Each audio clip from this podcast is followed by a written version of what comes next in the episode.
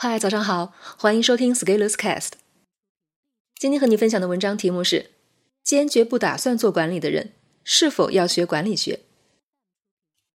昨天我发布了管理学主题阅读活动，做卓有成效的管理者，管理学专题读书活动启动。收到一位读者的提问，大意是：我在工作上的定位就是想做个被管理者，我只想让自己的业务精进。至于管理者，我没有这个追求。同时，我觉得我对自己的生活、家务和时间管理是一团乱麻。我期望能在这两个方面获得帮助。不知道这个晨读适不适合我？我觉得这是一个很好的问题，所以我在回复了这个问题之外，再单独写一下。当然，我要声明，我写这些并不是想要劝说谁来跟着我们读书，毕竟我们的读书难度很大。一般人想要跟上，还是要下些功夫的。所以，以下的话更多的是关于如何思考今天提出的这个问题。首先，如果认为自己不打算做管理者，而是只想业务精进，是不是管理就没有用了呢？一方面，我们要看到，现代企业为了照顾人才的多元化，会设置技术加管理双通道。也就是说，如果有的人认为自己不喜欢做偏管理类的工作，可以纯粹以技术专家的身份来获得发展机会，所以即使我们对管理没有任何兴趣，只要把自己的专业做到足够好，也是不用担心前景的。但是为什么会有这样的政策出现？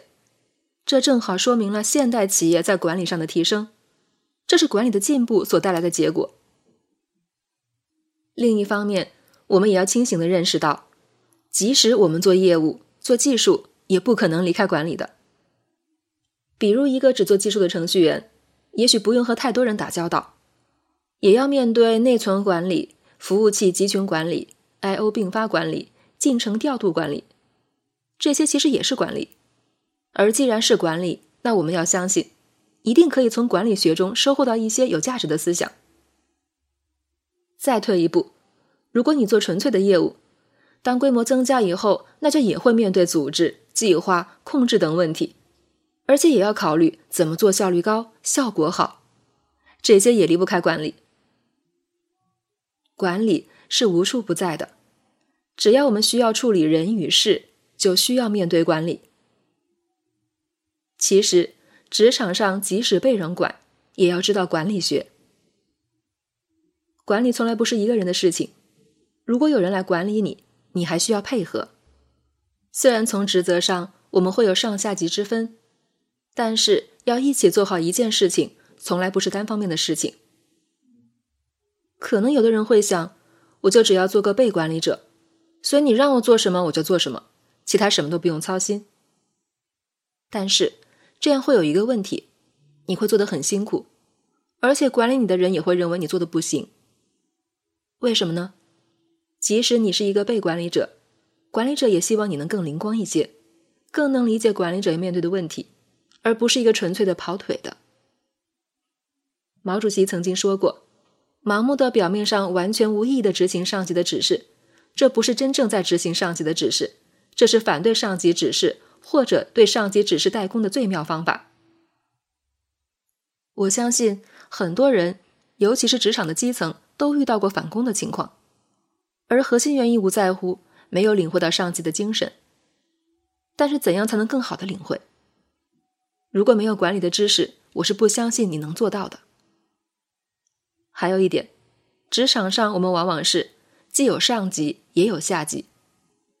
其实我们处在最基层，也要面对我们的工作对象，这更是无法逃离管理工作的。所以，不要对管理有偏见，也不要把管理妖魔化。当然，你在工作中遇到了非高效的管理者，倒是有可能的。他们把你搞得浑身难受，也是很普遍的。他们是你对管理产生偏见的重要原因，但这个锅不能算在管理学头上。最后，生活处处需要管理，生活一团糟怎么办？难道先人就没有这方面的解决方案？难道只能通过知识付费才能解决？难道我们的专业学科不能解决？时间管理？状态管理、文件管理、人事管理，这些既然都带有管理，为什么管理学就不能带给我们启发？这些领域知识的壁垒有那么高，高到我们完全无法迁移借鉴？你要问我，我是不信的。从二零一七年以来，我们对许多领域的经典著作进行了阅读，包括经济学、传播学、心理学、营销学、会计学。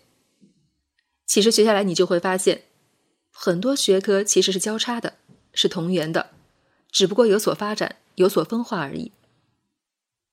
这其实教育我们要用动态的、普遍联系的眼光看问题。这是马克思主义教给我们的呀。最后，我是怎么回复这位读者的呢？适合与否的核心在于：一，你有没有时间，愿不愿意跟着我们把书认真读完。把作业认真完成。二，假如遇到困难想放弃的时候，是否愿意仍然跟着咬牙不掉队？三，你的这个想法可能会随着读书而自然改变，你是否愿意接受学习带来的改变？如果你只是想通过读书来迎合自己已有的想法，那我们真的不适合。如果你愿意花时间做事情，克服困难，尝试。然后发现自己有所变化，那我们这群人值得你认识以及共同学习。本文发表于二零二零年四月二日，公众号持续力。如果你喜欢这篇文章，欢迎搜索关注我们的公众号持续力，也可以添加作者微信 f scalers 一起交流。咱们明天见。